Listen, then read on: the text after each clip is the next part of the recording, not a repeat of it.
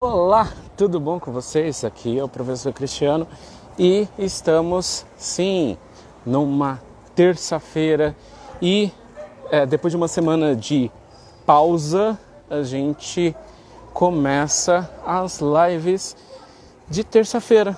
Então, hoje a gente está aí com um convidado, o Wagner Franchi, e vamos só aguardar o Franchi chegar para a gente iniciar a nossa conversa. Hoje, a ideia é da gente conversar sobre é, a geopolítica da periferia. E aí, nada melhor do que a gente começar na rua, porque afinal de contas, é na rua que a coisa acontece dentro de qualquer periferia. É, e é importante a gente entender que existem relações políticas muito profundas. E aí, óbvio, eu trouxe um geógrafo para a gente conversar. Então vamos só aguardar o Franchi é, chegar aqui e a gente consegue conversar. Aê, olha só o Frank presente. Vamos iniciar a nossa transmissão. Daqui a pouquinho é só. Aê! Olá! Tudo bem, Cris? tudo já. E você? E você, Tô tudo tranquilo? Também. Graças a Deus, estou bem. Maravilha, maravilha. Eu comecei falando que, olha, para a gente falar de periferia, a gente tem que começar na rua, né? Sim. para que a gente consiga, é, enfim, falar um pouquinho da realidade, né? E através dessa realidade é que a gente consegue construir novas realidades. Bom, muito obrigado pela presença. Ah, aí a Tânia, a Fran, enfim, o pessoal está aqui online muito bem-vindos. E Wagner, por favor, primeiro se apresenta e aí a gente logo em seguida começa a conversar, tá bom? É, boa noite para quem está assistindo a gente. Eu sou o Wagner Franchi, ou Frank, né? Depende aí de quem está falando. Geralmente eu falo Franchi porque as pessoas escrevem errado se eu falar Frank, né? É, uhum. Mas sou o Wagner Franchi e eu sou aqui da periferia do Itaim Paulista, da periferia de São Paulo, no Itaim Paulista. Então é o último bairro da Zona Leste, é um dos últimos bairros da Zona Leste. É, eu sou professor de História e Geografia. E agora estou também empreendendo aqui no bairro. Eu, eu tenho uma, uma livraria né, de livros usados, né, um, um sebo.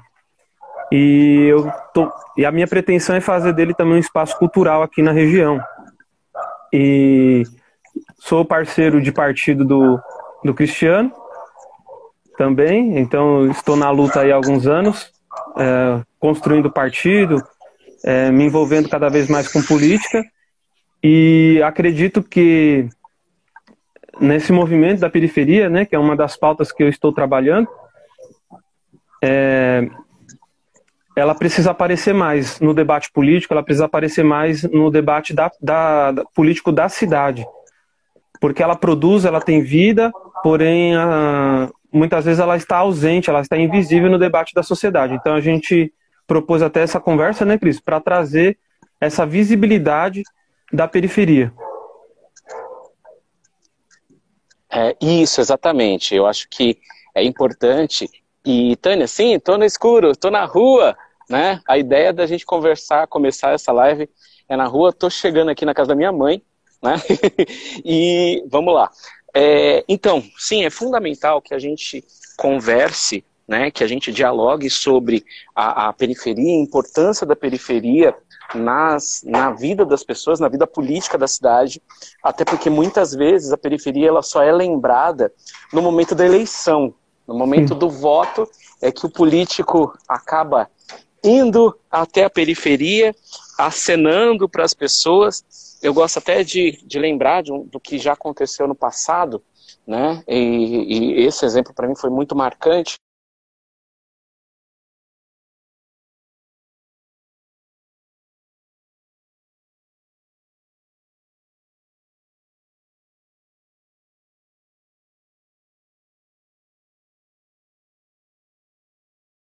essa escola, veio o governador e aquelas cenas que são típicas de campanha eleitoral, né? dele pegar crianças, dar beijinhos e por aí vai. Porém, as crianças que ele deu beijinho, elas vieram num, num carro, em separado. Então, ele não deu beijinho e pegou no colo e deu abraço em crianças que estavam é, é, ali, que eram da região. E sim, crianças provavelmente contratadas para isso. Depois daquele momento é que eu comecei a repensar a, a importância da periferia para os políticos. E essa importância, agora estou num lugar mais claro, viu, Pedro? e essa importância é, da periferia para os políticos é exatamente desse ponto, de que é, dá a sensação de que eles vão lá é, para pegar o voto, tratam as pessoas, enfim, de forma é, é, descartável, né? E esse tratar de forma descartável é que faz e fez e fará com que a periferia ela seja sempre descartável para essas pessoas, seja sempre uh, substituível para essas pessoas. E isso é algo que precisa ser uh, melhorado, né? E essa melhora é o que faz com que a gente possa é, é, desenvolver a melhor política possível para as pessoas. E a gente só consegue fazer isso se a própria periferia fizer parte. Caso contrário, a gente vai ter dificuldades muito grandes. E é por isso essa hum. conversa que a gente precisa realmente fazer para que nós possamos evoluir com relação a isso. Bom, resumi bastante, coloquei bastante coisa, já vou tirar aqui a, enfim, casaco a, que eu vi, a, a minha, deixar de lado. A minha experiência com políticos é quase parecida, Cris. Porque, assim, uh, como a gente, eu, eu, eu moro, sempre morei, né? Agora não moro mais na, naquela região, é no mesmo bairro, mas não moro naquela região mais, que é a área de Várzea, do Tietê. Então, é, sempre alagou aquelas, aquelas áreas ali e, as, e a população local sempre sofreu bastante. Todo ano trocando de imóveis, porque é, sempre perdia tudo, né? O que tinha, o pouco que tinha sempre perdia. E a gente não vê político aparecer uh, nesses tempos difíceis. A gente via político aparecer em tempos de eleição mesmo. E quando não, só no momento de vitória, sabe? Fazer aquela carreata de vitória com as bandeiras. E, e era isso. Então, essa relação que os políticos, na sua maioria, nutre com a periferia. Né? Nutre com as pessoas da periferia. É um momento só de angariar o voto, de buscar o voto mas no momento de atender, a periferia é esquecida, ela é deixada de último plano. É, agora mesmo, a Prefeitura de São Paulo tirou alguns recursos é, do, de, dessa região, desse bairro, e o bairro está todo alagado. Inclusive, tem parques que a, que a Prefeitura criou, né, a, o poder público criou na região. É, e assim, o parque, ele parte dele alaga e outra parte não alaga, mas o resto, em torno do parque, alaga tudo toda, as, as casas todas ficam embaixo d'água. Então, por exemplo, eles vêm investir né, na, na região com esse parque, por exemplo, mas eles, é, é, eles criaram uma ilha que parte de, a parte principal desse parque não alaga. Eles fizeram alguns canais em volta, mas quem está na borda do parque, quem mora em volta do parque, fica embaixo d'água quando chove. Essas chuvas que deu esses dias aqui, não, não foi muita chuva. Assim, em termos de é, dias, né, chovendo, não foi muita chuva e já alagou a região.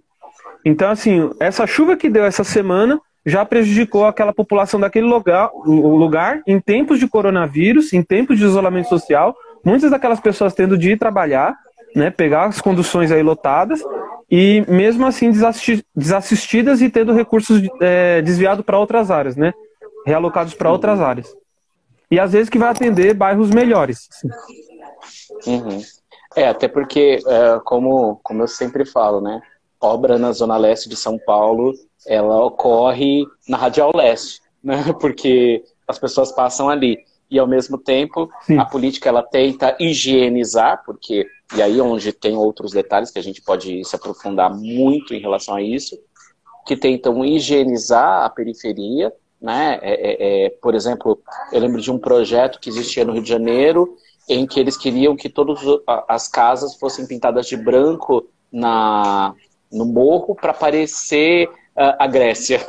e, e, e, e, esse tipo de higienização é o que é, é profundo, é importante e precisa que a própria periferia tenha noção disso. É, por exemplo, em São José, a gente tem um, um, detalhe importante que, enquanto nós temos bairros irregulares, a prefeitura investe num arco da inovação de uma obra faraônica que serviu apenas para, é, enfim, não ter um, um, semáforo num bairro mais rico, num dos bairros mais ricos da cidade, na região, é, e logo bem de cara para a entrada do condomínio onde mora o deputado federal. Então, Uh, isso é algo que é, a impressão que, que, que, eu tenho pessoal é que aquele arco ele serviu apenas para de um lado fazer uma obra faraônica para que o prefeito possa se reeleger. Dois uh, as, os recursos para aquela obra enfim tem um fundo um, obtuso. Três aquela obra num bairro é, é, é, é mais abastado da cidade, num dos, né, é, faz com que apenas aquelas pessoas que tenham mais recursos se usufruam de uma obra que, na verdade, enfim, vai só agilizar coisa de segundos, minutos, no máximo, na vida de alguém. E ele basicamente está ali na cara do condomínio onde mora o ex-prefeito, o atual deputado federal, e isso vai facilitar a vida dele para ele chegar fácil e sair fora rápido da cidade. Basicamente hum. é isso que, resumindo aí, para o pessoal que não é de São José, é, saber. Inclusive o pessoal de São José que está aqui assistindo, Tânia, Fran, se vocês quiserem falar alguma coisa aqui, pode escrever que a gente lê aqui para todo mundo, tá bom? É, Mas é bem é, isso mesmo.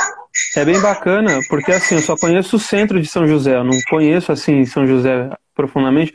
Igual eu já falei para você, acho que alguma vez, eu conheço mais ali a região da Avenida Andrômeda, acho que é isso, né?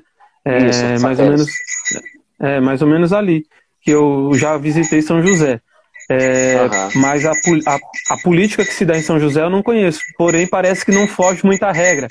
De quando investir não. em algo, parecer que esse algo é assim, você transforma num produto. Se, é, se se torna um produto, seja para eu fazer publicidade é, da minha candidatura, ou seja, ou para eu trazer investimentos é, de empresários, mais empresários amigos, né, no caso, eu, é, eu crio essa política. Agora, se é uma política que vai atender realmente a população, que vai realmente benefícios, é, ela já fica menos, é, ela já aparece menos, né? Na vida cotidiana, pelo menos a gente que mora região, né? De periferia, uhum. que convive uhum. todos os dias com, a, com essas realidades. Uhum. Para você ter uma ideia, aqui no meu bairro, quando está, inauguraram uma estação de trem, e que não faz muito tempo, e esse, esse projeto tinha mais de 40 anos, a estação de trem, no Jardim Romano, quem quiser pesquisar aí depois. Uh, no dia da inauguração, na semana da inauguração, eles asfaltaram várias ruas, pintaram várias ruas, porque o governador ia aparecer para inaugurar, né, junto com o prefeito e tal, então ia fazer aquela festa.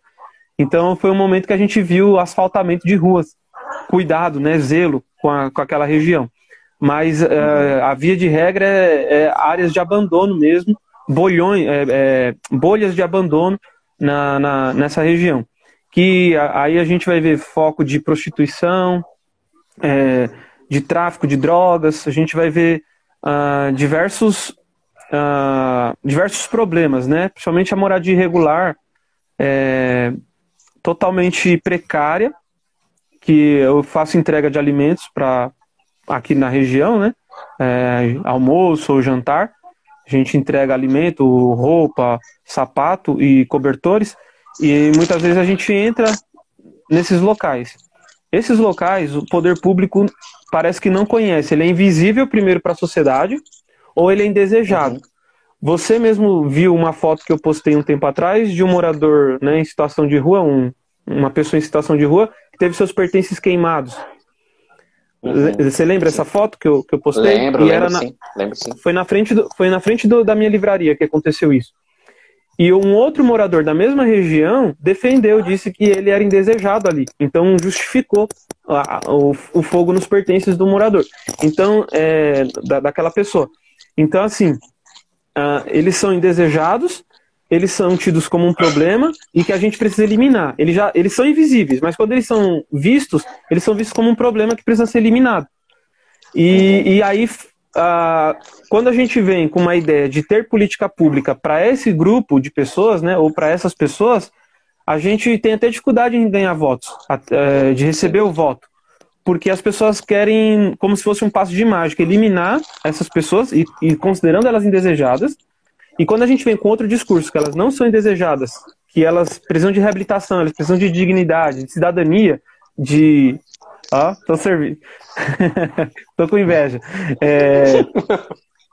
e que elas, e, elas precisam é, ser restabelecidas nesse conceito de cidadania que a gente tem, uh, aí não dá muito trabalho, não é isso que eu quero. Quero que ela suma aqui, que ela desapareça é, da, da, uhum. da minha vista.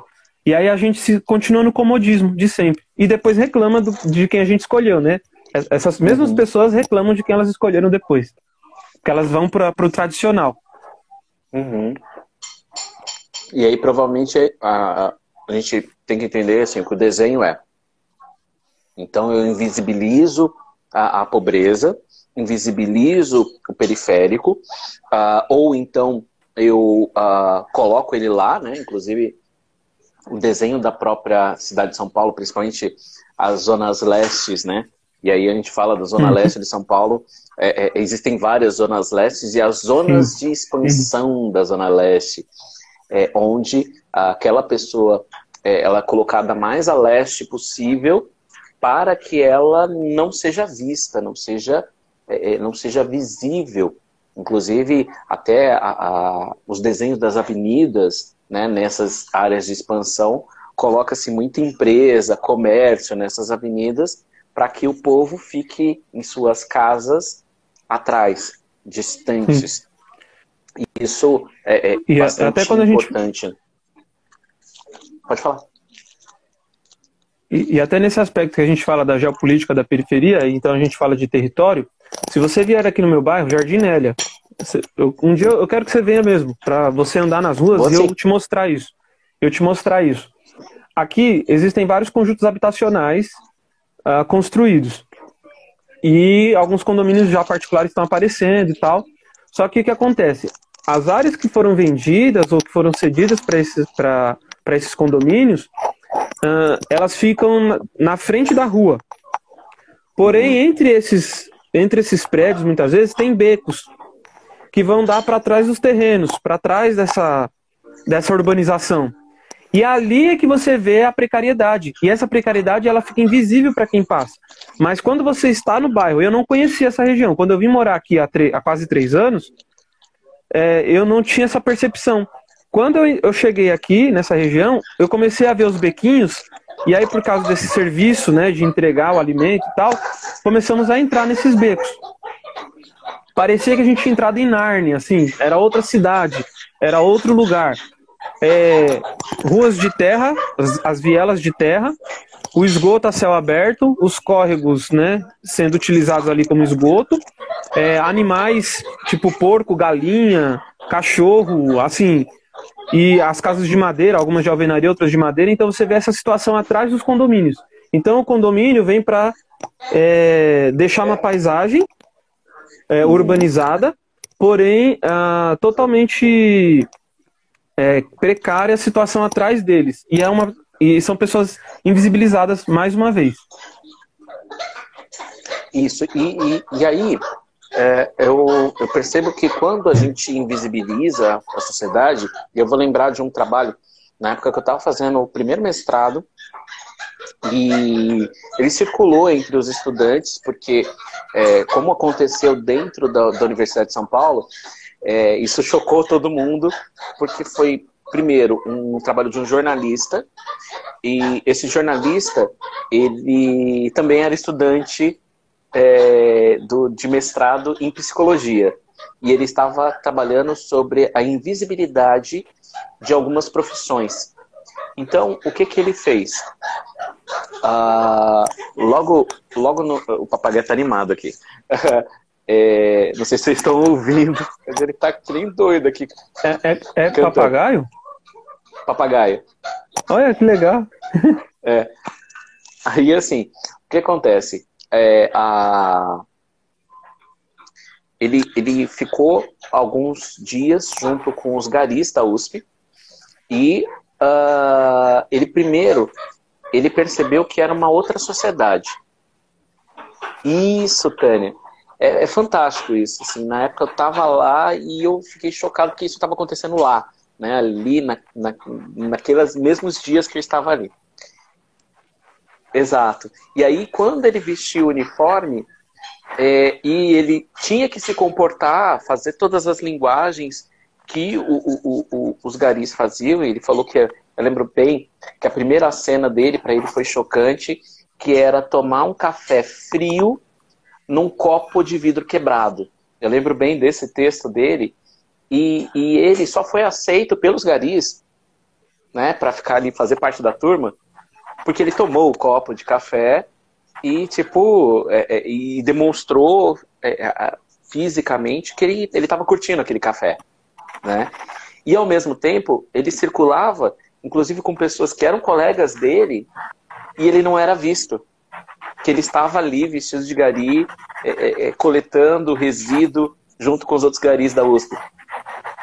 E, e isso faz com que a gente entenda outros outros modos, outras maneiras de higienização que, é, por exemplo, agora no caso do, do, do, menino que caiu do prédio lá, que, enfim, caiu do prédio lá em Recife, em que a, a, a mãe babá tinha que vestir de branco, né? Assim como ocorre com quase todas as babás. É, teve um, um, um videozinho é, de uma faxineira que ela estava também uniformizada e, e os patrões estavam fazendo uma dancinha e ela fazendo a dancinha junto, mas ela estava uniformizada. Assim como quando a gente vai num, numa baladinha, a maioria do pessoal da faxina está de preto, no ambiente escuro, e normalmente são baixinhos, é, justamente para que não sejam vistos. Né? E essa invisibilidade que ocorre no mercado de trabalho, ela é reproduzida nas casas, nas residências, nas ruas, e isso influencia na possibilidade até daquela pessoa poder sonhar, né? Eu acho que, uhum. que as pessoas elas se tornam invisíveis por tanto tempo e, e eu lembro de um trabalho que saiu na mesma época sobre uh, as pessoas em situação de rua, é, onde fazia uma relação entre o funcionamento do cérebro, a, as vias de esquizofrenia é, dessa pessoa em situação de rua. E essa pessoa em situação de rua é, só dependia de três meses em situação de rua para que ela rompesse com a sociedade que mora em casa e muitas vezes tivesse dificuldades profundas para que ela voltasse é, a essa sociedade. E por isso que as pessoas se recusam a voltar para uma casa, não aceitam. E a gente que mora em casa não consegue entender o porquê que a pessoa prefere morar na rua. Né? Enfim, é, é, é, como que você imagina, como é que você enxerga isso dentro da, da política institucional e fora da política institucional? É, como que a gente poderia, enfim, repensar isso também? Então, até essa questão, né? Eu acho que essa parte eu não falei no começo da apresentação, que eu sou pré-candidato, e aí eu, claro, me apresento como professor, é, venho com esse com, essas coisas que a gente se formou ao longo do tempo e que a gente é de fato, né, é, na nossa existência e na nossa vida, até profissional, uh, ah, para dizer de onde a gente é, localizar as pessoas. Mas uma das coisas que eu sou é pré-candidato. E, eu, e assim, eu não trouxe essa questão do ser professor. Ah, eu vou falar só de educação, eu vou trazer a questão da educação. É, é, é, o tema é importante, claro, mas eu pensei se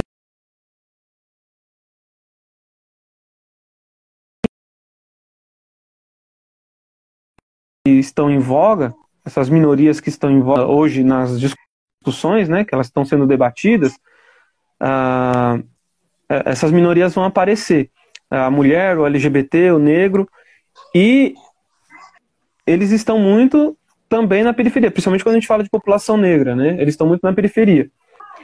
E a, e a periferia ela não é debatida na, pelo menos até agora, não vi dentro da instituição partidária, dentro das instituições políticas, eu não vi a periferia sendo debatida. Alguém apontando para a periferia e falando que precisamos de um projeto para a periferia. Eu vejo as pessoas falando que a gente precisa ter mais representatividade uh, de cor, de gênero, entendeu? Mas não fala da representatividade geográfica.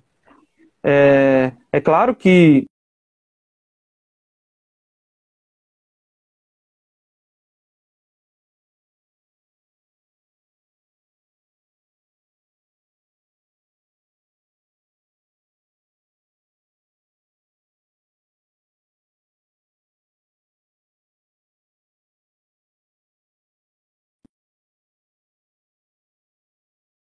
so, é, de cunho social vai para quem quer votos de uma elite entra pedir voto. E aí,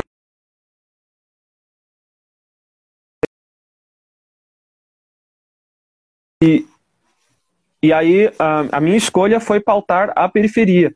E aí do, dos temas da periferia vem, vem a questão da mobilidade urbana, da sustentabilidade.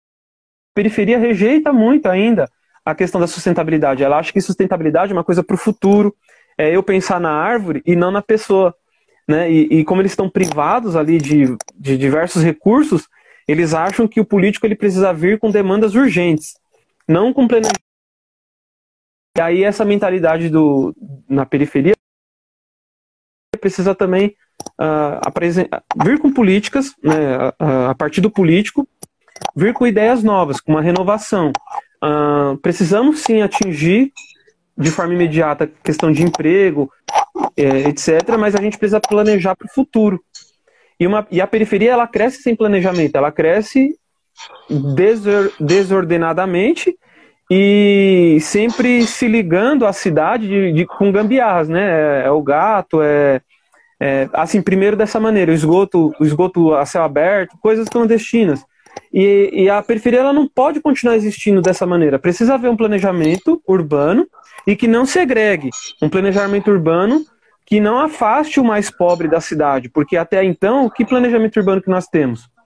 Aquele que afasta o pobre. Se eu melhorar o bairro, sobe o preço do pão, sobe o preço da, dos produtos no mercado, e aí aquela população mais pobre ela vai cada vez mais para o fundão, ela vai ser cada vez mais é, escondida. Ou ela vai chegar até para outras cidades, né? Ela, ela migra mesmo. Ela sai dali daquele espaço. E então assim, eu acho que a, a, a instituição ela precisa se voltar às ciências, às ciências humanas mesmo, igual a geografia, é, o, o, urbanismo, né? Trazer essa e trazer essa questão social. Como que eu como é que eu construo uma cidade é, inclusiva, uma cidade que integre essas pessoas que foram historicamente excluídas à vida urbana, à vida cotidiana, porque essas pessoas produzem. Hoje em dia, assim, você vai pegar aí hortas, ur hortas urbanas comunitárias, você tem muitos projetos em loco nas comunidades e que geram economia, que vão girar a economia da, da, da periferia. Então, ou seja, tem vida funcionando ali, é uma vida econômica, né? Está girando.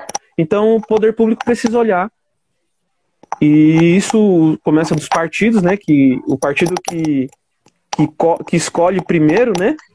O povo uhum. escolhe depois, né? Mas o partido escolhe primeiro quem vai ser o candidato. É, Exato. E os partidos, então, como eles têm o monopólio da representatividade, eles precisam trazer mais esses, uh, esses essas lideranças da, da, das comunidades, precisam conversar mais e estar mais conectados com esse, com esse público aí, da, do, do, dos fundões das cidades, tá? É, e, e, eu percebo nesse aspecto em relação ao, aos partidos, alguns, na verdade, alguns inclusive são especialistas nisso, né? De ir lá na, na comunidade, é, atrás do líder comunitário, mas o líder comunitário é, não pode ir no partido, né? Então, quando o líder comunitário ele serve no momento da eleição, ele serve no momento da promessa, então é aquele que vai receber o churrasco, uh, vai receber a bola de futebol, vai receber, sei lá, a reforma na quadra, a pintura da, daquela, daquela instituição dele ou qualquer coisa assim. Mas quando esse líder comunitário vai lá na porta do partido e fala assim, escuta, é, você tem aí uma chapa com X mil é, vereadores ou deputados ou sei lá o que, e eu quero uma para mim. Aí é, é, é, esses partidos mudam o jogo, né? É, podem até, algumas vezes até, conceder a vaga, mas não tem recurso, ou não Sim. tem inteligência. Né? Então abandonam ele lá e falam: Ah, quer? Ah, a gente está com uma vaga, então vai, você. Mas eu não, não quero me preocupar com você. Né? E aí, óbvio, né, essa pessoa tem pouquíssima chance. Depois eles olham e falam: Tá vendo? Ó, esse cara aqui ó, só teve isso de voto. Não tem como investir. E daí a gente tem um problema também até, inclusive, na é, é, renovação de lideranças nos quadros partidários. Por exemplo, hoje muitos partidos e aí é, eu falo não só em São Paulo, não só em São José, mas no país inteiro, muitos partidos que não lançam uh, candidato, por exemplo, a prefeito, porque não tem ninguém para lançar. Por exemplo, existe um partido, obviamente que eu não vou entrar em detalhes, mas existe um, existem partidos, por exemplo, que é, é, é, tem um número grande de filiados, mas não vai lançar candidato nem a vereador, nem a vereadora, e diz que não tem. E aí eu olhei e falei, como é impossível com essa quantidade de filiados e filiadas? É impossível você não vir com uma chapa completa, gente. Por favor. Mas por quê? Porque não dá voz, não dá visibilidade para aquela pessoa que às vezes tem uma dificuldade, né? É, é, por exemplo, eu participei uma vez de uma reunião numa cidade e que as pessoas tinham dificuldade básica com, com o que a gente está fazendo agora.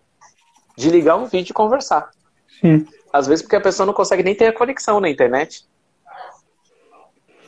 Ah, e isso. É, assim, a, pra, eu acho que vai ajudar você no, no que você vai você está falando. É, que eu queria até ver, ouvir você falar sobre isso, que eu gosto de ouvir você falar. É, sobre a questão de só, é, assim, muita gente pensa que para ser político precisa ter formação, formação acadêmica, formação no, na instituição de ensino, né, formal. E aí eu gostaria isso. que você falasse também sobre isso, porque é uma questão que afeta diretamente a periferia, que não tem esse acesso à educação formal é, historicamente também. Então acho que é interessante você falar sobre isso. É, então, isso eu acho que é, que é, é um ponto fundamental que ocorre nos partidos políticos, todos, tá? Sem exceção. Porque, assim, é função, isso está na lei orgânica dos partidos, é função do partido político formar os seus quadros. Então, é, é, não é a pessoa, ah, eu sou pós-doutor em sei lá o quê. Mas a pessoa não é simpática, ela não, não agrega. Se a pessoa não uhum. agrega,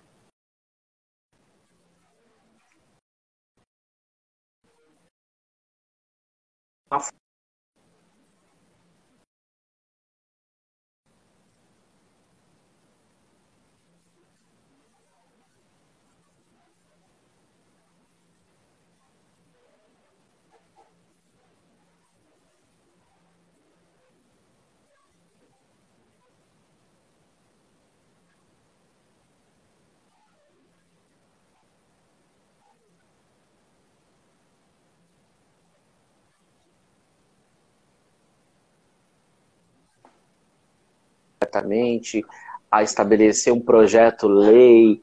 É... Tem gente aqui falando que travou. Eu, Volta um pouquinho, que travou um pouco, é, travou um pouco a sua fala. Acho que quando você está falando de ciências tá. humanas, alguma coisa ali. Tá, tá bom. Vamos lá. Então, assim, ó, é, a pessoa, ela, a, ela precisa ser humana, ela não precisa ser formada em ciências humanas para que ela seja humana. Porque muitas vezes a gente tem lá Inclusive, existe uma coisa na academia, e você também, como eu, é, é, professor, então sabe muito bem quando a gente fala da vaidade acadêmica. Existem pessoas que uhum. têm uma vaidade acadêmica tão grande que é, essa pessoa não consegue atingir o coração das pessoas, não consegue olhar no olho. E isso é, é, impossibilita a pessoa, por mais títulos que ela tenha, de ser candidato, ou pode até ser, mas de ganhar. Então, existe, até a Marina usa o termo do líder carismático, né? É, essa pessoa, o líder carismático, ela não precisa ter uma formação acadêmica profunda. É, ela, pessoa precisa de carisma. E óbvio, qual é a função? Quem tem que formar? A gente no partido. Né? Somos nós que temos que formar. E é óbvio que a vida pode dificultar os processos, mas é nossa função. Se a pessoa não está formada, é culpa nossa. É, como líderes dentro de um partido, de formar e preparar as pessoas para que as pessoas sejam candidatas. E aí é injusto, né?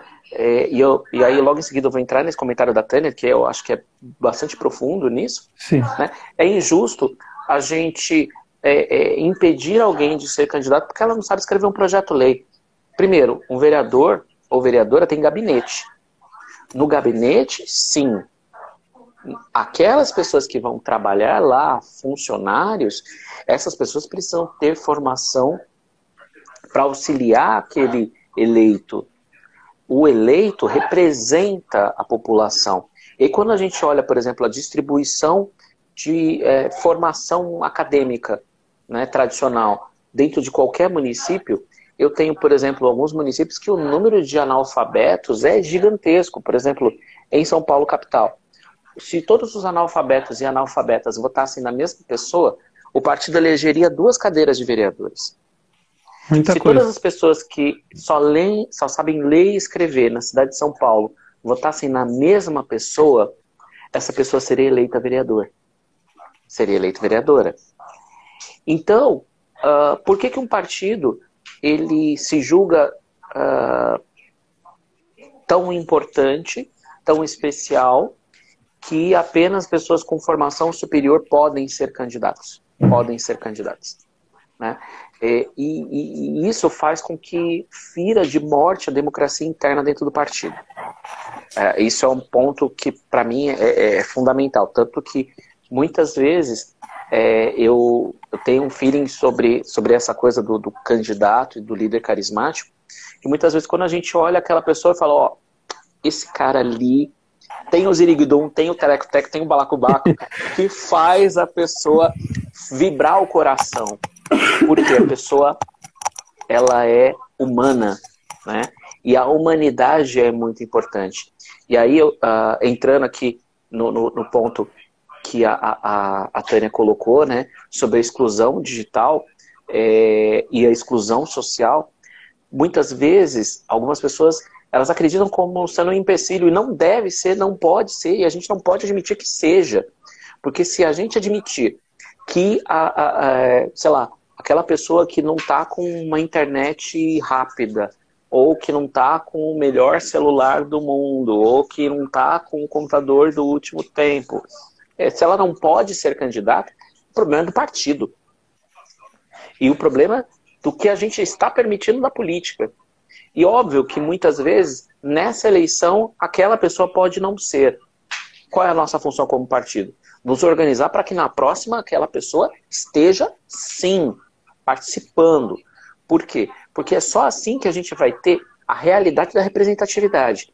Se hoje nós formos pensar em representatividade, existem representantes reais, reais, da periferia é, nas casas legislativas pelo Brasil afora? Vamos ser honestos. Quantas cadeiras tem? Né? Se nós fôssemos colocar, e aí eu, eu fiz questão de falar isso dos analfabetos e das pessoas que sabem ler e escrever, é, porque uh, quantos representantes da periferia existem hoje, por exemplo, no São Paulo? Representantes reais, não aquele representante que só está ali, como, por exemplo, existem políticos tradicionais, eu não vou entrar em nomes, mas é, é, é, como eu fui criado na Zona Leste também, assim como você, a gente conhece alguns nomezinhos de pessoas Uhum. que é, é, é, só aparecem na periferia no momento do voto, ou, por exemplo, tem um muito tradicional que eu vou falar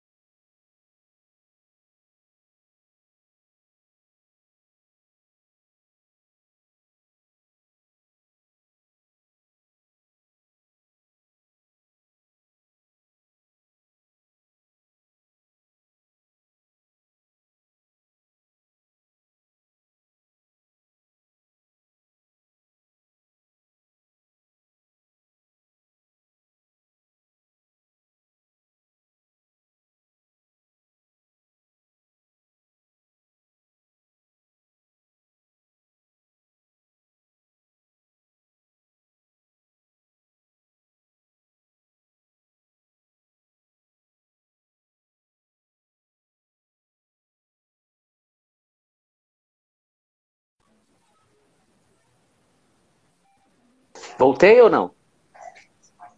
Tá voltando. Eita, que beleza. Eu fui É. fechar um monte de janelas. O celular tava com várias janelas abertas aqui. Eu olhei e falei, ih, caramba, deve ser isso. tava Co- comendo a banda aqui. Quando você foi citar o nome de alguém aí, travou. Foi retalhado. Eita, foi retalhado. Caramba, viu?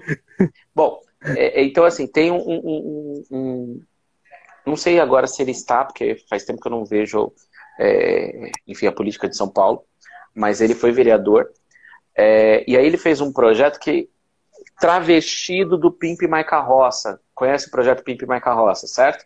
Pessoal que não conhece, é uma galera que, que é grafiteiro, que pega é, é, é, os catadores de, de- de, é, resíduos e pintam a carroça, fazem grafite.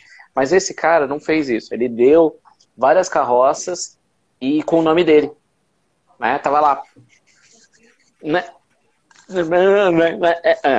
Enfim, aí tinha lá o nome dele nas carroças, mas eram carroças que não tinha nenhum ponto humano, né? Na verdade, só tinha o nome dele ali e era meio, meio tranqueira e colocava esse- essas pessoas para rodarem a cidade. E isso é, é- é algo que, que impacta bastante para mim. Eu olho e falo, cara, é desse jeito que ele entra na periferia, porque ele não pisa lá. Do mesmo jeito, eu conheci uma vez uma candidata que eu achei é é uma pessoa amiga minha, é, foi minha aluna, adoro ela, mas ela, ela era a candidata mais engraçada que eu já vi na minha vida. Ela fez, sabe aquela subiu uma corrida, subiu um morro de salto alto e, e, e- e- só que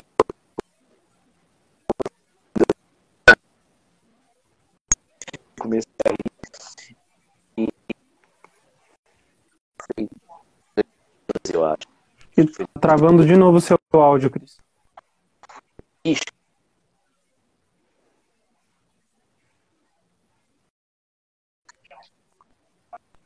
Tá voltando não, tá, voltou? tá cortando. Pelo, pelo menos o meu aqui, não sei se é o de todo mundo. Ai, ai, ai. As coisas da tecnologia. Tanto Wi-Fi, faça funcionar. Queria aproveitar aí, enquanto, enquanto Vai você não aí. voltou, você vai falando aí, mas enquanto você não voltou, eu vou dar uma, mandar um abraço pro César e pro Ari. São pessoas que, que eu conheço que estão aqui na, na live. Legal. Vai falando aí que eu vou falar um oi pro Wi-Fi. O, o meu não tá travando, né, gente? Só, só o do Cris?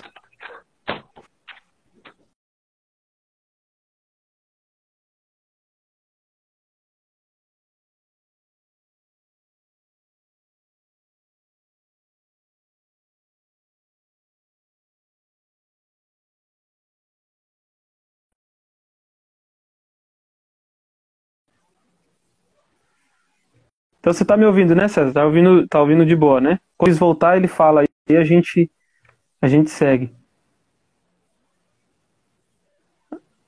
Aê, voltou, Cris. Falei.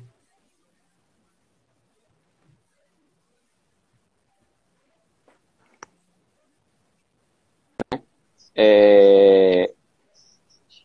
eu- outro problema que a gente tem é que às vezes aqui a internet fica uma beleza. Mas eu acho que eu já caí, No- porque você, eu acho que No final do mês piora, viu? Pois é, é sempre assim, né? Porque as empresas elas diminuem o sinal aí, dá, dá trabalho aqui. Eu tô dando as minhas aulas online e tá complicado. Sim, sim. É, aqui também, aqui tá horrível. Que é outra travado? coisa, né? É, imagem e voz tá falhando um pouco, mas dá pra ouvir, assim, pelo menos.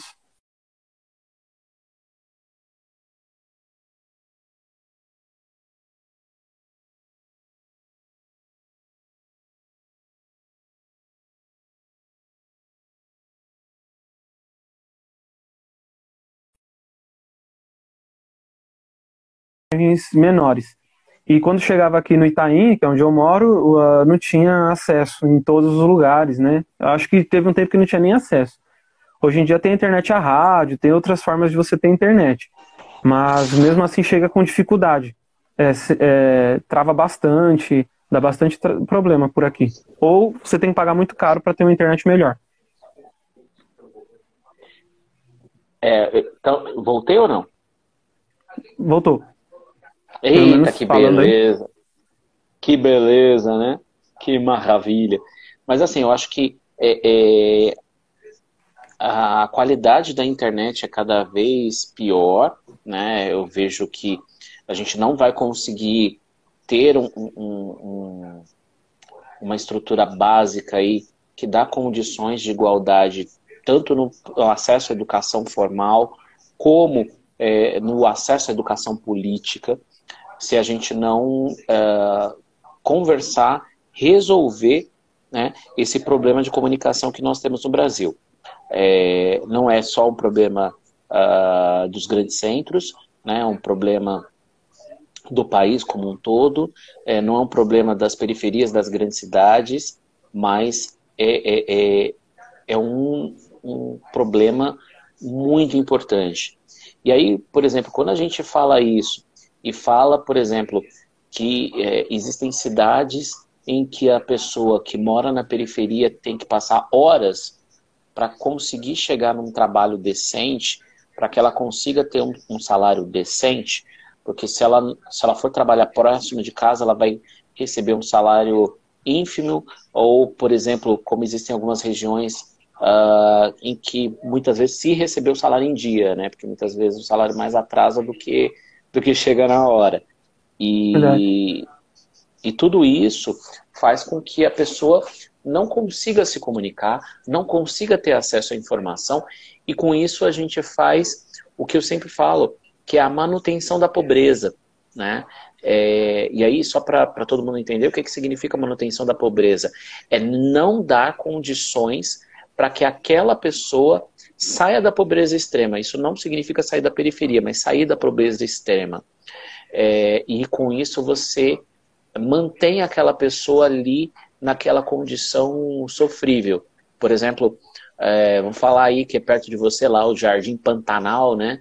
É, onde é. as pessoas todos os anos precisam trocar todos os móveis e aí é, eu lembro de uma vez eu estava falando com, com, um primo que trabalhava na Sabesp na época, é, e que eu falei, caramba, isso não tem como resolver. Ele falou assim, olha, é, vou ser honesto, uh, é caro, né? Ou seja, não é que não tem como resolver, só é caro. E, e aí eu falei, caramba, né? Mas eu acho que se, se combinar bem dá para pagar, né? Ele falou assim, é, eu, às vezes eu tenho a impressão que se combinar bem e pagar, as empresas que vendem imóveis baratinhos vão, vão falir. Porque o que gira ali, o que faz aquela região ter uma economia, são aqueles móveis, às vezes usados, né, mas extremamente baratos, que a pessoa compra é, é, é, para passar o Natal e o Ano Novo. Porque quando chega janeiro, a pessoa vai perder aqueles móveis, né?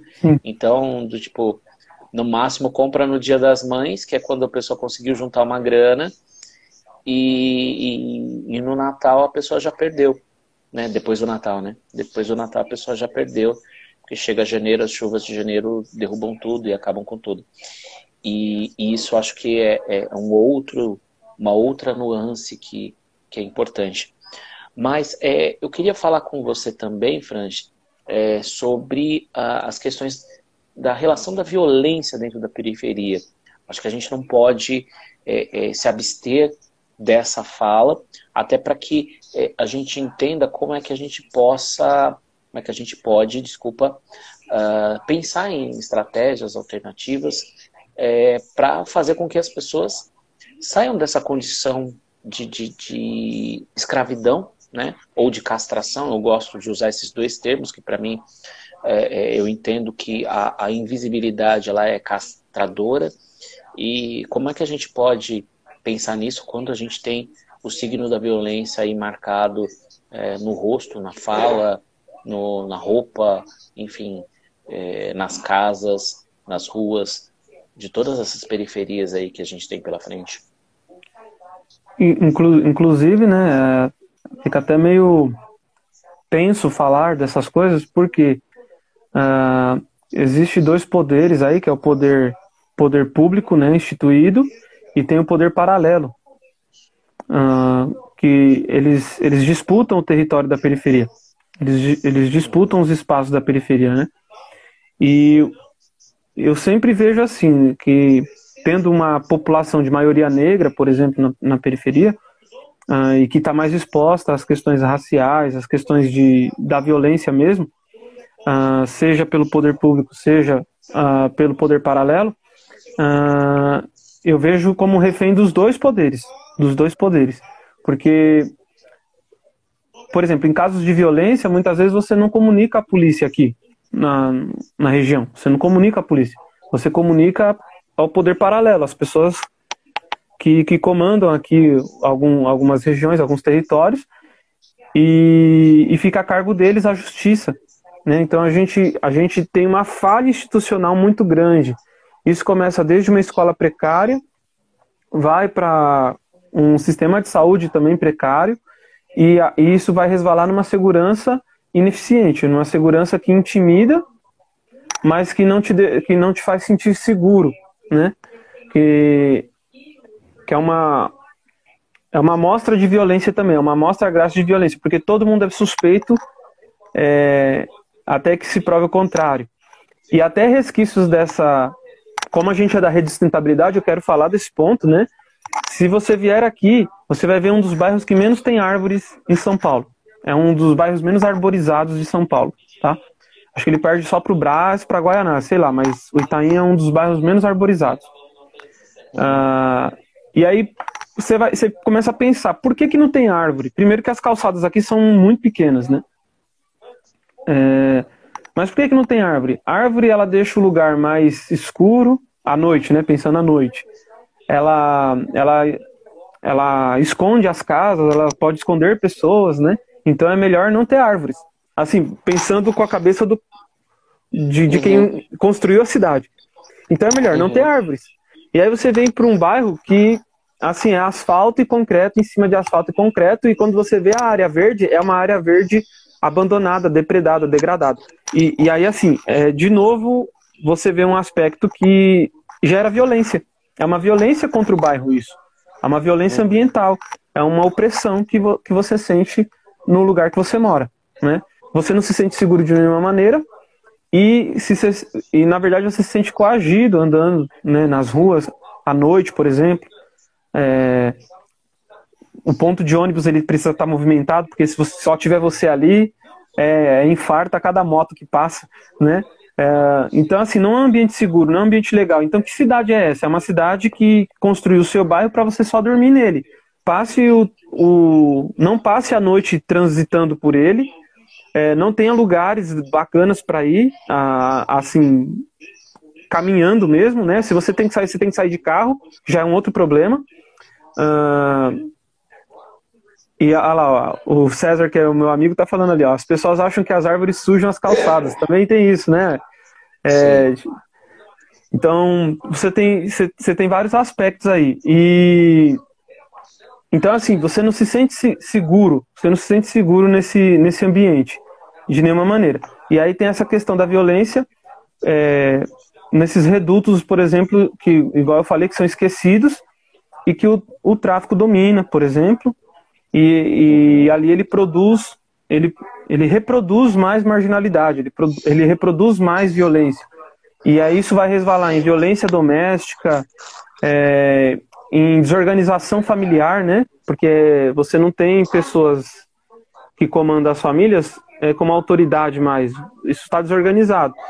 E aí você começa a atribuir autoridade a outra pessoa é, aquele líder comunitário, mas que tem a ver com tráfico. É, às vezes acontece isso.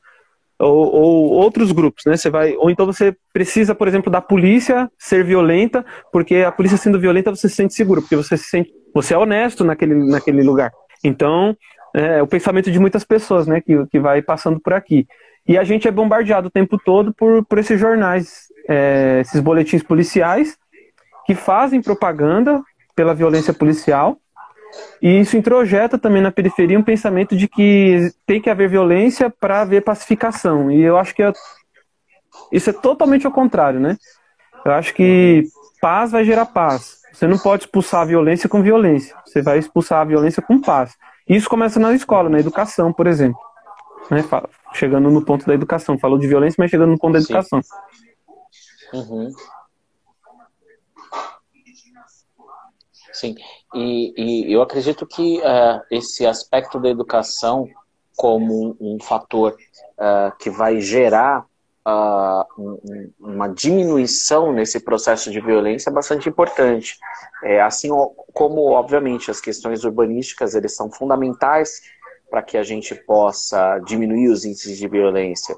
Então, quando a gente fala na arborização, por exemplo, de, um, de uma rua, é, de uma praça, isso faz com que níveis de hormonais, né, e aí a gente está falando de cérebro mesmo, níveis hormonais consigam ser reduzidos, principalmente quando a gente fala na própria testosterona, é, e como cortisol, que é o hormônio que, uh, enfim, é, é, é, o mais importante nos aspectos de, de violência, né? Então, quando você consegue reduzir cortisol, que é o hormônio do estresse, você consegue fazer com que aquela, aquele ambiente seja mais calmo. E isso é possível uh, com, uh, de um lado, com árvores, sim, isso é possível. Principalmente alguns tipos de árvore conseguem fazer essa, essa interação com o ser humano, assim como principalmente os animais silvestres. Então, é, é, é, é vamos dizer assim, não é o pombo, mas sim o, o, o, uma os pitacídeos mesmo, né? É, é, é, que são os, as aves com bico torto, aí eu falei de você, viu? É, e, e, aí a gente tem, por exemplo, uh, os pitacídeos como canários, por exemplo, que poderiam, uh, poderiam fazer com que uh, esse cantar deles acalmasse as pessoas. E essa interligação, inclusive até porque o cérebro ele, ele quando ele observa a cor verde, ele consegue é, controlar a produção do hipotálamo para que você tenha menos estímulos agressivos. Né? Então você tem uma redução da noradrenalina por conta disso. Né? Só para você visualizar a cor verde. Diferente de cores como o roxo e o amarelo, quando juntos fazem a pessoa enfim, ficar mais nervosa, ficar mais irritada. Uh, mas é, isso faz com que a gente consiga compreender o quanto é, que a gente pode é, melhorar. A Lidiana entrou, então eu vou falar o verde é, é, é, é o verde musgo, né, Lidiana? e, uh, e aí a gente possa entender que essas tonalidades de verde fazem com que as pessoas fiquem mais calmas. E, e você não ter uma região arborizada faz com que é, é, a gente consiga aumentar os índices de violência. Então, qualquer plano para tornar a cidade acolhedora sem arborização, ele não existe, né? ele não tem qualidade. Do mesmo jeito que, é, e aí, como o, o, o, César né, falou aqui do, das pessoas acharem que, que as árvores sujam as calçadas, isso de um lado, você tem um problema sério de educação, né? Uh, e você tem do outro lado um problema é, botânico, porque existem árvores que soltam menos folhas, e essas árvores que soltam menos folhas poderiam fazer parte de um plano municipal de arborização, é, e isso qualquer equipe botânica teria o maior prazer de escolher, e aí as escolhas não são como é, ocorreu em São Paulo lá com a ex-prefeita, como acontece também é, é, é, em alguns municípios de escolher árvores que não deveriam estar ali, porque não existe condições geológicas para estarem ali, não existem condições botânicas para estarem ali, e essas árvores sendo colocadas nesses lugares é, não, vão, não vão acontecer. Por exemplo, em São José mesmo, existem algumas regiões que o solo é muito rico em quartzo. Gente, eu não prestei atenção e eu acabei é, é, é, é, ficando sem a live ali, sem falar com, com vocês, sem nada. Deixa eu chamar o Wagner de volta aqui. Meu Deus do céu, que horror! É, é, é, enfim, deixa eu, deixa eu corrigir aqui. Bom, eu estava falando aqui, deixa eu só esperar o Wagner chegar, voltar para a gente falar direito. Meu Deus do céu, que vergonha, a live acabou no meio do caminho. Olha só, o Frank voltou.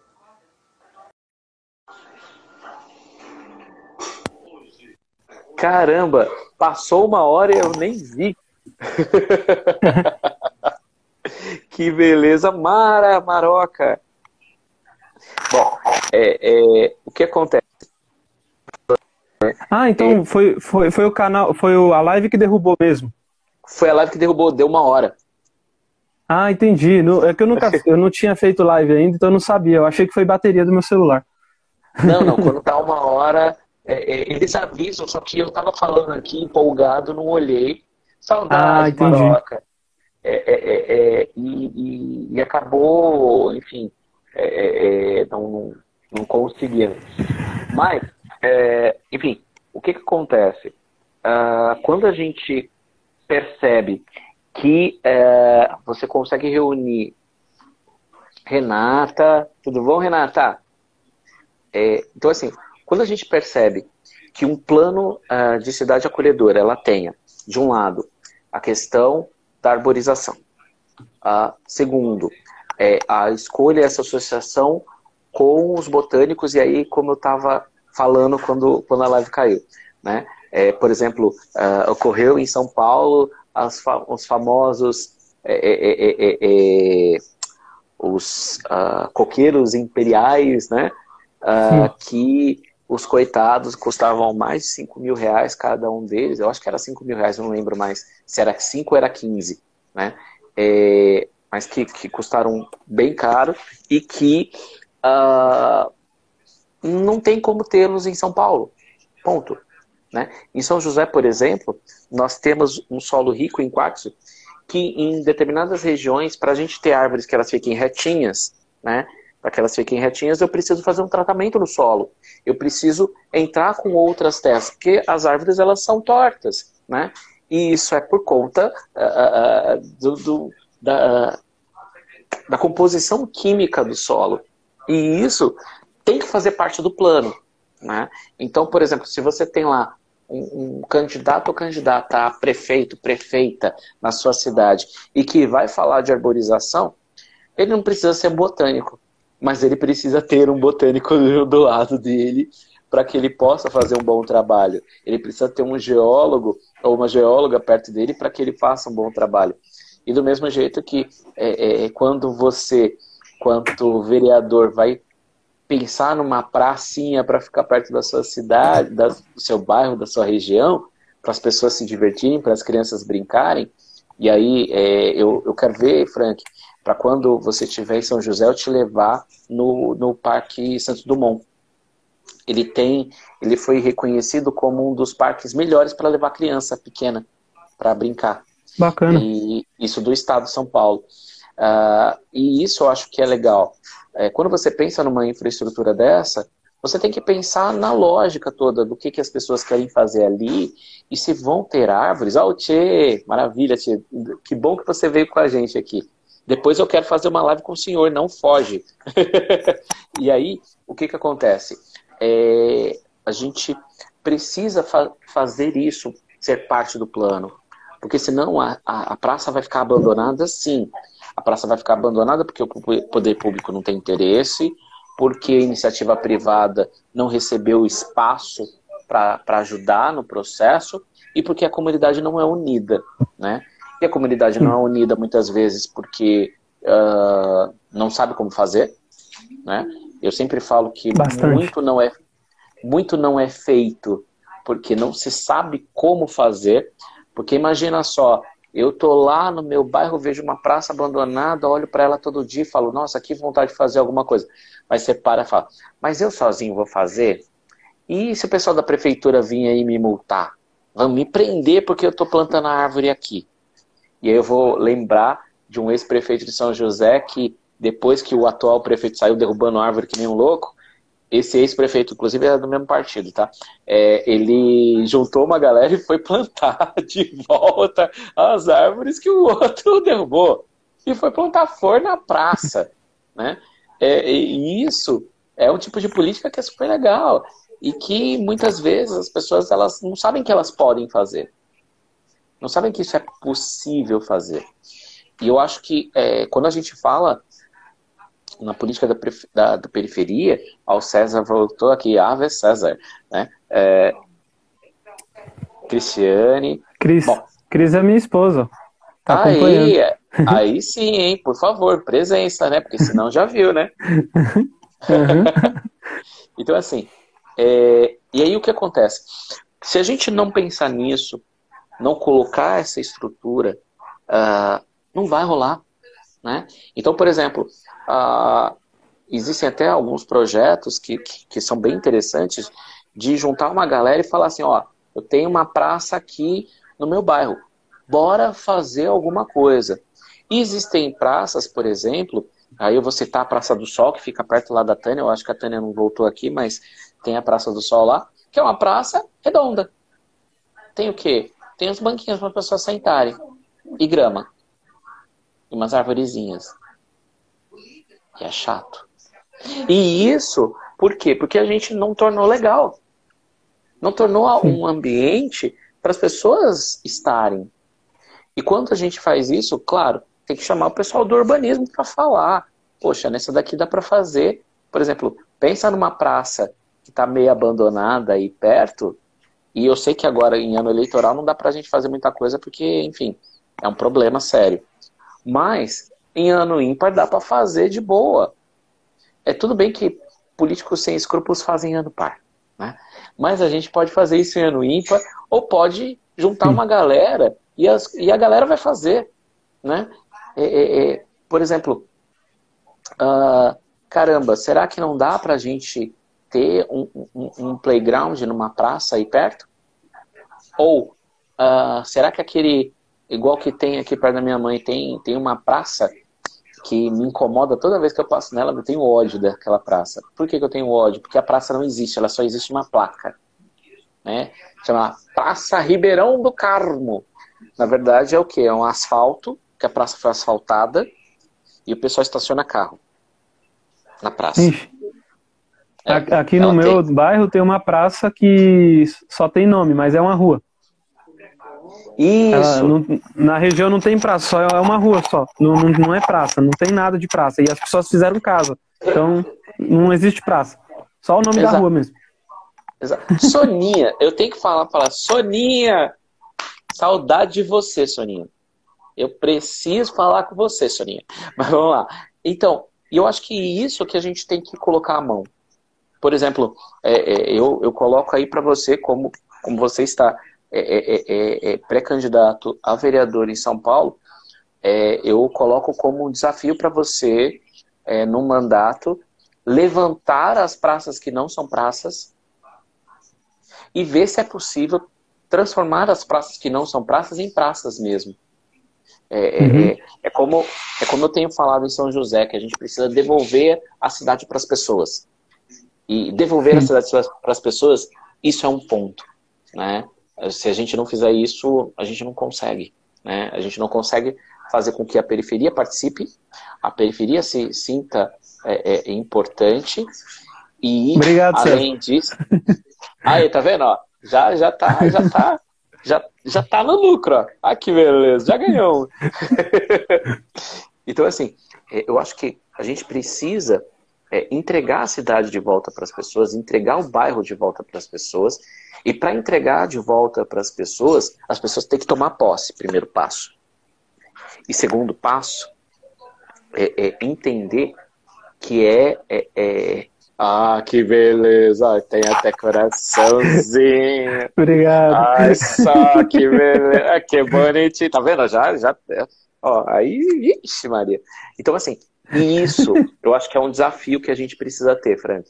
É, é, é, é um compromisso, inclusive até como a gente tem falado aí, de fazer um, um, um, coletivo de candidaturas, então cada um na sua cidade a gente assumir alguns compromissos, eu acho que esse hum, é um deles. É importante. Né? importante. É, é, porque aí quando a gente assume, a gente assume, é, é a gente consegue a gente consegue é, é, é, fazer a coisa acontecer, fazer os desenhos acontecerem. E isso eu acho que é fantástico, é fundamental, eu acho que a gente tem que fazer. Bom, é, a gente falou bastante, né, Frank? Sim. A gente travou bastante. Quer dizer, eu travei bastante, você não travou, eu travei, né? Ah, é normal, isso aí. É. É. Mas, Nas minhas assim, aulas mesmo, travo direto. Ixi, é, eu, eu, tô, eu até pensei em fazer a dança do travadinho, né? É. Ou alguma coisa assim, eu não sei. Pensei o, fran, o funk do. O franche. Não, o funk do travadinho. É, o, frank, o funk do travadinho. Mas, enfim, é, eu acho assim que, que é importante essa conversa que a gente teve. Eu acho que esse assunto é fundamental. É, é o que norteia é, as cidades. Uh, a gente pode ver, por exemplo, é, em São José, quando você roda pelo centro, tudo, tudo legal, nossa, é possível, nossa, que legal, que cidade bonita, que cidade organizada. Quando passa ali no uhum. Aquários, que é uma região mais, mais né, que tem a graninha pra você fala, uau, que lindo! Mas vai lá, né, pro, pro bairro mais afastado, né? É, é, por exemplo, Teve um bairro que eu fui uma primeira vez que eu fui, eu fiquei assustado. Assustado porque ela é claustrofóbico. Né? E, e olha, o César falou uma coisa boa: mobilidade acima de tudo, menos poluição em cima de todos. Boa, César. Como eu vou, eu vou falar, Ave César, né? E, e é, eu, eu gosto de falar o seguinte também, né? é, é, mamãe Mafalda acima de tudo e papai Papudo acima de todos. Mas vamos lá. Vamos lá. É, eu acho que é fundamental a gente fazer isso, fazer esse trabalho. Eu acho que a gente tem que dialogar, né? É, é boa, boa, César. César é bom, hein? Contrata o César por marketing. É, já vai ser meu marqueteiro aí, hein, César? Ah, que beleza. tá indo bem. Bom, é, eu quero. Nossa, Agnes! Cara, faz tempo que eu não te vejo, rapaz. Andando assumido. A gente tá lá no grupo, mas você não fala nada, hein? A Agnes estudou comigo. Olha lá. Ah, que beleza. Ah, o pessoal Bom, tá entrando aí, ó. Ah, é. Eu ia falar assim pra gente encerrar, mas vamos, vamos falando, vamos falar. Não, falar, parece, falar. Que, parece que tá começando. tá começando agora, ó, nove horas. E o pior de tudo que, que eu tenho reunião da, da, do Elo estadual ah, então Agora... é melhor ir mesmo, hein? Mas assim, muito obrigado. Eu queria que você se despedisse aqui do pessoal.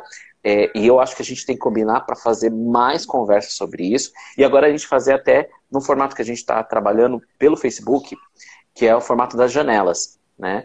Que aí é um outro aplicativo que fica legal também e que dá para a gente fazer conversas mais longas, porque ele simplesmente não tesoura como o, o Instagram ah, faz. Igual Instagram. É, é então, eu tô é aprendendo a lidar com essas coisas aqui, eu tô aprendendo, né? É, uhum. Aí, é, já tô. Você foi o primeiro a me engajar aqui. É, você foi o primeiro a me engajar aqui em, em lives. Então, já boa. vai dar o pontapé inicial. Boa, boa. E a Isabelle Gomes eu conheço. Essa, a Brina é sua? É sua aluna? Olha, como tá com a foto, com o desenho aqui, eu sou péssimo. O pessoal é, então, eu também não tô reconhecendo. Porque a Isa é minha péssimo. aluna. Teve é. o Pedro Luiz também que entrou na outra. Ó, o uhum. PH eu conheço, ó. São pessoal que eu conheço. é. Eu sei que, que, que, tem gente aqui que eu tô vendo. Ah, é sua. É Bruna. É minha? Ah, isso. Ah, ah então. Lá. Oi, Bruna. Eu tava, eu, porque eu fico olhando, assim, eu sou velho, né? Eu fico olhando na foto, assim. Tem gente que eu reconheço logo de cara, com, quando eu bato o nome e falo, ah, esse daqui foi minha aluna. Por exemplo, uh, deixa eu ver. Igual que eu tinha falado. Ah, do sexto ano. Tem 10 anos, ó. Que legal. Ah, que bonitinho! Boa! Boa. Obrigado pela presença, Bruno. Obrigado. E, ó, é, depois você. Aí, ó, aquele, aquele chato, né? Depois você fala para pai, para mãe que o professor é legal, a gente é boa. e assim, eu acho, eu acho que esse é outro ponto que eu acho que é fundamental. A gente tem que incentivar é, é, é, os jovens, né, a, a entender um pouco mais, a caminhar um pouco mais, para que a gente possa construir algo decente. Então, quando a Bruna, é, daqui a, a, a, Ela tem 10 anos, então, daqui a 10 anos, olha só que beleza, a Bruna tá lá, ativista político, é, é, é enfrentando uh, o que, os desafios que, que a gente já mais não conseguiu, ela tá lá mandando ver, e isso eu acho que é fundamental, e isso é o que faz que a gente consiga sonhar e consiga ver que é importante, que a gente pode, pode construir algo junto de forma decente. Eu acho que, enfim, é isso que me, me deixa me deixa muito feliz. Olha a Thalita! Tudo bom, Thalita? Olha, tá vendo? Ele é muito top! Boa, Bruna. Bom. Ah, tem 12. 12. Ah, tem, Olha corrigir, só, tá tem que corrigir a idade. Olha, já corrigindo, já corrigindo, né? Ah, é sexto, Quando... né? Pra mim, sexto ano tinha. Uhum. É, porque 10 era na quarta, né? Na minha época, né? Que eu sou ah, eu... É, quarta, eu me confundo 10, todas as idades aí. 11 na quinta, 12 na sexta. Tá vendo? Ó, tô, tô, tô máximo agora, já tô sabendo tudo. Mas assim, bom, então, é, eu quero agradecer a sua presença, sua paciência. É, eu acho que a gente precisa voltar no assunto. É, eu acho que a gente poderia, inclusive até eu vou falar com o pessoal, é, tem um pessoal lá de Osasco, que é super legal, tem um pessoal de, de Carapicuriba, que, que é super ponta firme também, para a gente fazer uma conversa sobre periferia, uh, uma janela sobre periferia, né, que aí a gente compartilha em todas as, as fanpages porque a gente precisa discutir esse assunto, a gente não pode deixar esse assunto de lado. É, as pessoas elas precisam muito de falar, ouvir e participar sobre isso. Bom, é, então, aí, tá vendo? César, César é demais, César. gente boa. É, pô, é, pô, é. arruma o César de São José. Peraí, tem um César aí? então, beleza, gente. É, muito obrigado, queria que você se despedisse da galera. E só lembrando, né? Deixa eu já botar o recado tradicional. Amanhã, meio-dia, já fica disponível é isso que a gente conversou no, no Spotify. Então, depois é só procurar é, o, o, título da nossa live, que vai estar no Spotify. Já vai entrar no Instagram TV assim que a gente terminar. E amanhã também entra no YouTube. E Uh, se não der tempo para amanhã, no máximo na quinta-feira, de manhãzinha cedinho, já vai estar tá no Facebook para gente acompanhar. E aí, tive essa semana de folga, né? de folga nada, né? Roubaram meu celular, né? Ah, que beleza. Roubaram o celular, roubaram o computador, roubaram mochila, roubaram cartão de crédito, roubaram documento. Eu falei que eu não posso nem morrer, porque se eu morrer agora eu vou virar defunto de faculdade, né? E, e uh, mas enfim, agora voltamos e aí a minha ideia é voltar às lives toda terça-feira e eu tô pensando em fazer uma outra live. É, a, gente vai, a gente agora em São José vai fazer live todos os sábados, janela todos os sábados. Toda terça-feira tem live aqui às 8 horas da noite. E talvez a gente volte a fazer live de sexta, né? Voltar à sexta básica para a gente é, falar sobre alguns outros assuntos, porque é importante a gente falar, é importante a gente ouvir, é importante a gente participar. Obrigado e queria que você se despedisse. Cri droga. Só porque eu tô falando, você só quer que o Frank fale, né? Eu não. Não pode. Aí você vai lá, que droga. Poxa vida, muita calma nessa hora, meu amigo. Ah, não. Bom, é, ele falou que droga por causa do assalto. Que ah, levaram tá. suas coisas. É, mas é levar, a gente faz o quê, né? E trabalha mais, né? De é, camelo. E a gente, e a gente ia marcar para semana para semana passada, né? É, Isso, por causa exato. desse fato, a gente veio para essa semana. Ainda bem que você tá bem, que ficou tudo bem, né? Que as coisas sim, a gente sim. perde, mas depois o importante é a vida para recuperar depois, né? Com Aí certeza. só terminando, é, só terminando, né? É, as favelas no Brasil elas movimentam 68 bilhões de renda anual. Né? Eu tinha anotado esse dado. Então, uhum. é um público que, do ponto de vista econômico, também é interessante olhar, mas parece que as pessoas se negam a olhar isso. Então, dá para é, assim, vir com investimentos para empreendedorismo, para mobilizar cada vez mais essa galera. Só que tem que trazer humani, humanização assim, para o espaço que ela vive. É, deixar um espaço confortável. Então é assim que eu, que eu, me, que eu, me, despi, que eu me despeço, né? É, de todos. E foi muito bom conversar com você, o público também aí, bem interativo, né? O seu, o meu. É, bem, bem bacana. Eu não, não tinha feito essa, não tinha tido essa experiência ainda é, fora dos meus círculos de assim fechados, né? A primeira vez uhum. que eu falo abertamente pela internet. É, eu tenho uma dificuldade séria de falar com a câmera, eu prefiro falar com as pessoas mesmo, sabe? É, é coisa uhum. de professor, não sei.